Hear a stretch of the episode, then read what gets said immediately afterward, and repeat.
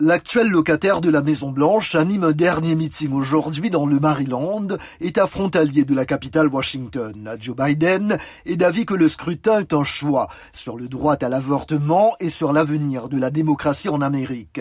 Après une campagne acharnée centrée sur l'inflation, les républicains se montrent de plus en plus confiants dans leur chance de priver Joe Biden de ses majorités au Congrès.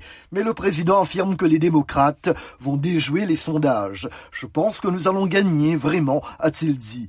Quelques heures seulement avant l'ouverture des bureaux de vote, Donald Trump se rend quant à lui dans l'État de l'Ohio. Si vous voulez sauver le rêve américain, alors ce mardi, vous devez voter républicain, a-t-il plaidé ce week-end.